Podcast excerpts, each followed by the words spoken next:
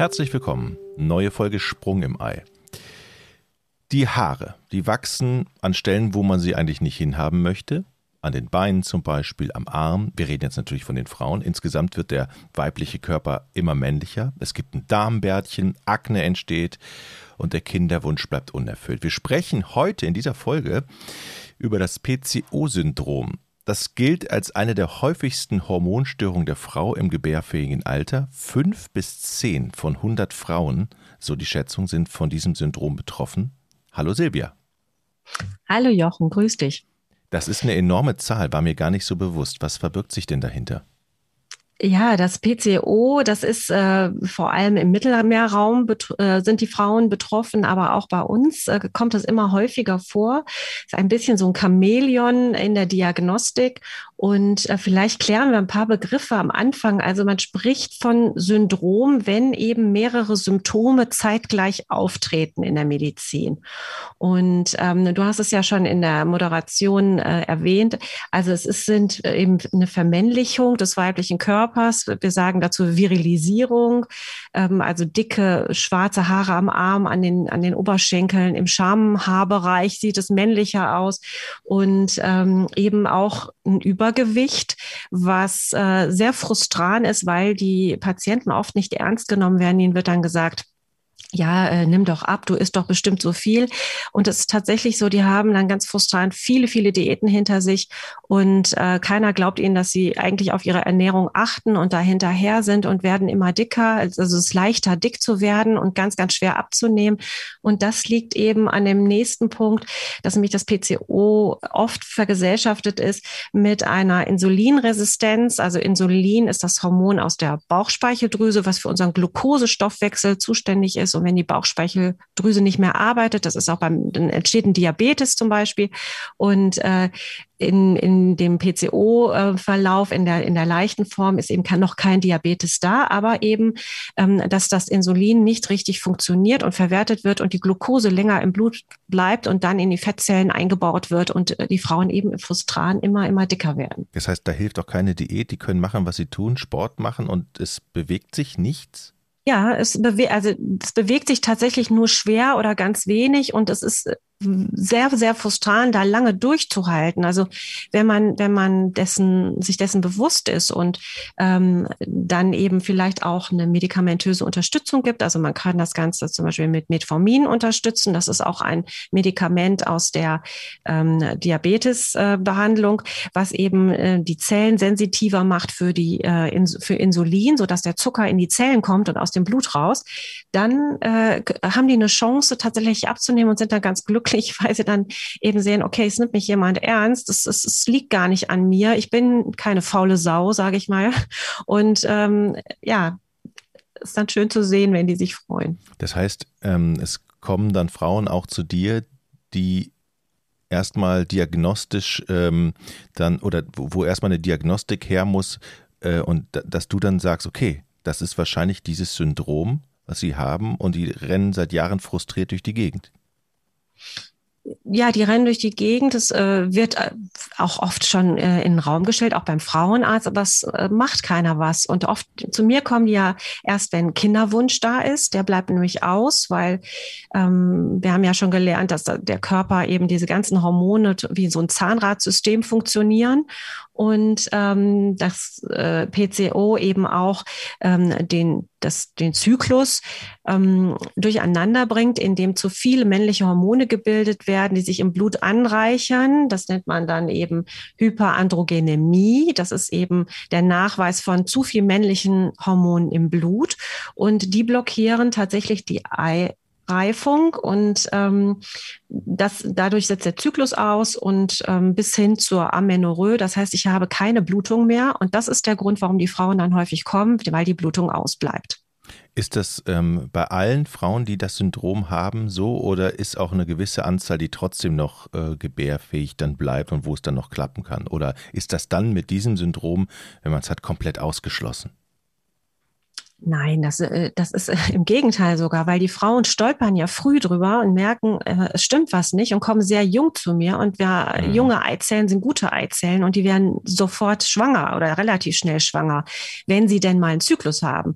Das heißt, der, der, die Schwierigkeit für, für meine Klientel ist eben, dass man sehr lange stimulieren muss zum Teil ähm, und ähm, ganz langsam und vorsichtig stimulieren muss, weil diese Patienten, das sieht man auch im Ultraschall, haben ganz, ganz, ganz viele Eibläschen, die da auf einen war. Das sieht aus wie so ein Schweizer Käse, der Eierstock im Ultraschall. Äh, und wenn man denen dann Hormone gibt, die das Ganze anstoßen sollen, muss man halt aufpassen, dass nicht so eine Lawine losgeht und die dann äh, super viele Eier auf einmal entwickeln. Und äh, dann ist natürlich ein Mehrlingsrisiko da. Aber wenn man das ganz vorsichtig macht, und äh, ich hatte meinen Chef, der hat immer gesagt, äh, Low Dose, Long Time, das ist wirklich frustrierend. Die Patienten kommen teilweise zu zehn Ultraschallterminen in die Praxis rein. Das musst du erstmal deinem Arbeitgeber erklären, warum du dauernd äh, in so einer Praxis aufschlägst. Ne? Mhm. Nun kommen sie zu dir, du musst dir eine Diagnose stellen. Ähm, hast du es schon optisch so im Griff? Ah, das könnte das möglicherweise sein, weil die Beschreibungen äußerlicher Art, die sind ja ganz klar. Also äh, ist da, geht da bei dir schon ein Alarm, Alarmsignal dann an? Ja, es gibt zwei äh, Typen vom PCO-Syndrom. Der eine Typ ist, ähm, sage ich mal, äh, also, äh, Frau vom Mittelmeerraum, ähm, äh, dick, schwarze, dicke Haare, äh, bisschen Darmbärtchen, eben behaarter, keine Blutung oder eben äh, eine Oligomenorrhoe heißt dann äh, nur selten eine Blutung. Und ähm, dann gibt es einen zweiten Typen PCO, der ist ein bisschen schwieriger zu entdecken. Dass die Frauen sind tatsächlich sehr schlank, oft auch hellhäutig dunkelhäutiger und, und blond und ähm, eher dürr, haben aber trotzdem PCO. Also man muss da ein bisschen tüfteln. Ähm, das stellt sich dann heraus über, die, über den Ultraschall, eben dieser Schweizer Käse, den man da sehen kann. Ähm, man kann das Anti-Müller-Hormon abnehmen. Der ist oft überdurchschnittlich hoch, der Wert, durch die vielen kleinen Follikel, die da eben sind. Und ähm, dann ähm, die Anamnese eben, ich habe keine Blutung. Äh, die Blutung ist seit Jahren nicht mehr gekommen oder kommt nur, wenn mein Frauenarzt mir Tabletten gibt und die Blutung auslöst. Und das vierte sind dann eben diese Insulinresistenz. Ähm, da kann man beim Internisten dann feststellen, ist dann gestörtes Zuckerverhältnis im Blut. Wird es bei allen Frauen entdeckt oder laufen da eben noch viele Frauen rum, bei denen es noch gar nicht entdeckt ist? Also ich glaube, dass kaum noch jemand unentdeckt äh, durch die Gegend läuft. Vielleicht von den älteren äh, äh, Frauen, aber die jüngeren Frauen, äh, die regelmäßig zum Frauenarzt auch wegen der Pille gehen, ähm, äh, da, da ist das entdeckt. Ich habe eher das andere Problem, dass viele gesagt bekommen, äh, sie haben PCO und sie haben keins, nur weil der AMH-Wert erhöht ist. Also ein PCO-Syndrom ist immer eine Kombination aus mehreren Symptomen und nicht eine Sache. Also man könnte auch im Blut zu viel männliche Hormone haben, hat aber kein PCO. Dann ist das die eine Störung, die kann von ganz anders woher kommen. Also es muss immer eine Kombination aus äh, zwei bis drei ähm, Symptomen sein, dass man dann sagt, okay, das ist jetzt ein PCO-Syndrom. Und ähm, dann eben auch die, den Behandlungsansatz machen. Und vielleicht auch hier an der Stelle nochmal angemerkt, wenn man die Pille nimmt, die Pille, ähm, legt sich wie so ein Tuch über das PCO. Also man hat dadurch ja einen regelmäßigen Zyklus und weiß vielleicht noch gar nicht, dass man ähm, das PCO hat. Das wird auch mit den Jahren immer schlimmer.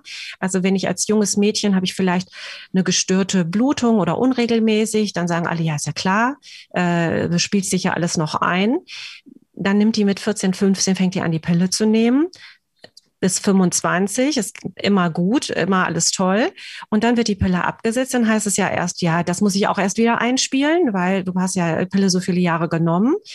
Und dann kommt aber trotzdem nichts. Und ähm, dann fällt das erst langsam auf, was steckt denn hinterm Vorhang? Und dann offenbart sich das PCO. Und ähm, die Symptome, werden mit den Jahren auch wirklich äh, sch schlimmer. Das heißt also schlimmer zum Beispiel im Sinne der Insulinresistenz, die kann dann zum Diabetes sich entwickeln. Und es wäre wirklich wichtig, das auch zu wissen, ich habe ein PCO und ich muss auf mein Gewicht achten.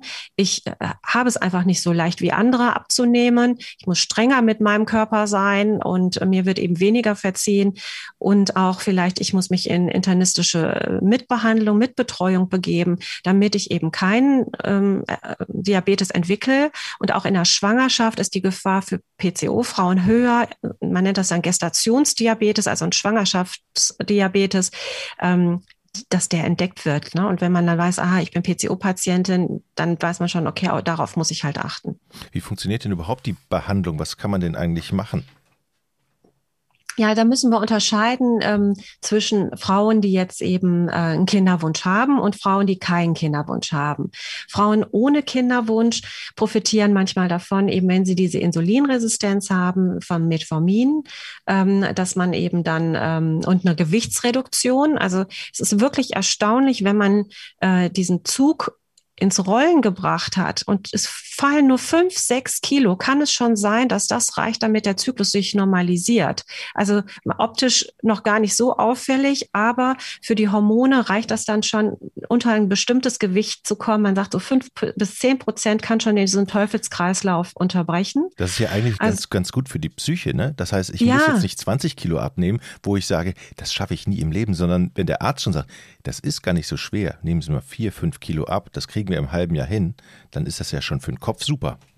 Genau, und wenn man diese, diese Insulintoleranz, also wenn es daran liegt, ja, wie gesagt, man muss das halt auch haben, das muss nachgewiesen sein, wenn man dann Metformin begleitend nimmt, das ist übrigens Off-Label-Use, weil das für diesen Bereich gar nicht zugelassen ist fürs PCO, das heißt, die Frauen müssen das selber bezahlen. Und ähm, wenn man das dann sieht, wie, wie, also die können das ja selber zu Hause die Periode kommt, können die nachfühlen, ah, es stimmt, äh, ich bin wieder, ich ticke wieder normaler, die merken das richtig, die haben richtig ein Wohlfühlgefühl dabei. Ne? Das zweite ist ähm, tatsächlich die Antibabypille die man nehmen kann, wenn man keinen Kinderwunsch hat, weil die die Hormone in Schach hält, ähm, dafür sorgt, dass nicht zu viele männliche Hormone entstehen und diesen Eierstock äh, ruhig stellt. In, ähm, und das ist äh, mega wichtig, dass eben nicht sich das so hochschaukelt mit diesen vielen kleinen Follikeln und äh, mit der ähm, Synthese von Androgenen. Mhm. Wenn man jetzt Kinderwunsch hat, dann will man ja nicht die Pille nehmen. Dann haben wir ja, beißen wir uns ja. Ja. Also insofern, das ist das, was ich gesagt habe. Da kann man anfangen dann mit Tabletten, Clomiphen äh, unterstützen zum Beispiel. Ähm, es gibt aber Patientinnen, die sind Clomiphenversager, da wirkt das Clomiphen nicht, da muss man tatsächlich spritzen und das kann, ich habe Frauen schon 40, 50 Tage spritzen lassen, bis endlich eine Eizelle kommt ganz, ganz vorsichtig, ganz niedrig dosiert und dann tastet man sich da wirklich ran. Und ich stelle mir das immer so vor wie so ein äh, Mikado-Haufen mit kleinen Stäbchen. Du musst ganz vorsichtig an dem einen Stäbchen ziehen, dass du es rausbekommst. Und wenn du äh, zu doll wackelst, dann bricht dir das Ganze äh, zusammen. Mhm. Das hört sich alles nach einer sehr aufwendigen Geschichte an im Einzelfall. Ne? Also da muss man sehr behutsam alles unter die Lupe nehmen, vorsichtig rantasten. Ja, und braucht eine hohe Motivation, um, ich meine, spritz dich mal 40 Tage hintereinander, du kommst dauernd zum Arzt, hast gesagt, nee, wieder nichts, kommen sie in einer Woche wieder. Und äh, da wirklich dran zu glauben, dass das gut wird. Wenn dann eine Eizelle da ist, haben die mega Schwangerschaftsraten. Also ähm, das, das ist, das läuft dann. Aber bis du erstmal so weit kommst, das ist sehr frustrierend. Aber die gute Aussicht ist ja schon mal motivierend. Das heißt, ne, also wenn es da ist, dann ist wahrscheinlich wie du gerade sagtest, ähm, die Chance dann auch sehr gut. Genau. Versuche ich jedenfalls immer motivierend auf die Leute einzuwirken. Ja, was kann man noch machen? Also beim mhm. PCO ähm, mit der Ernährung müssen wir noch mal vielleicht drauf eingehen, Jochen, ähm, weil äh, alle den Damen unterstellen, dass sie nur Coca-Cola trinken und äh, Süßigkeiten naschen. Also es wäre wirklich wichtig, dass man ähm, Vollkornprodukte isst ähm, und weniger Zucker zu sich nimmt, gute Eiweißquellen hat und wirklich gut Wasser trinkt. Ja, ähm, es hilft oft nicht eine richtige, diese ganzen Diäten, die da halte ich persönlich nicht so viel von, wirklich eine Ernährungsumstellung und vor allem auf die Zucker auf die Zuckerzufuhr achten. Aber in jeder Frauenzeitschrift wird doch eine Diät empfohlen. Das verstehe ich jetzt. Okay. aber ja. aber ähm, Beratung über die Ernährung äh, gibt es dann natürlich auch idealerweise dann beim Arzt, der dann auch da beiseite steht und, und hilft, ne? Ja, tatsächlich in der Wirklichkeit leider nicht. Also mhm. äh, und das ist auch äh, dafür sind einfach ist keine Zeit in der Praxis. Ne? Und äh, die wenigsten kennen sich auch äh, richtig gut mit Ernährung aus. Und ähm, die Frauen würden tatsächlich profitieren davon, sich äh, mit einem Ernährungsberater zusammenzusetzen. Aber da gibt's ja auch große Unterschiede und es ist schwierig. Soweit ich weiß, ab einem gewissen Übergewicht äh, unterstützen das auch die Krankenkassen, haben Programme dafür. Ähm, da kann man sich schlau machen, aber es ist auch schwierig schwer, wirklich einen guten Ernährungsberater zu finden. Mhm. Das bedeutet, der, die Patientin muss dann auch wahrscheinlich viel Eigeninitiative aufbringen, viel Zeit mit unterschiedlichen Menschen sprechen, um dann den besten Weg für sich zu finden. Ja, und, und lang, also ihr ganzes Leben lang ähm, wirklich daran arbeiten, weil wenn sie das schleifen lässt, äh, kommen die Kilos drauf und äh, dann wird man das, das wird man wirklich schwer nur los. Eine spannende Folge. Vielen Dank. Vielen Dank, Jochen. Und bis zum nächsten Mal. Tschüss, Silvia. Bis dann. Tschüss.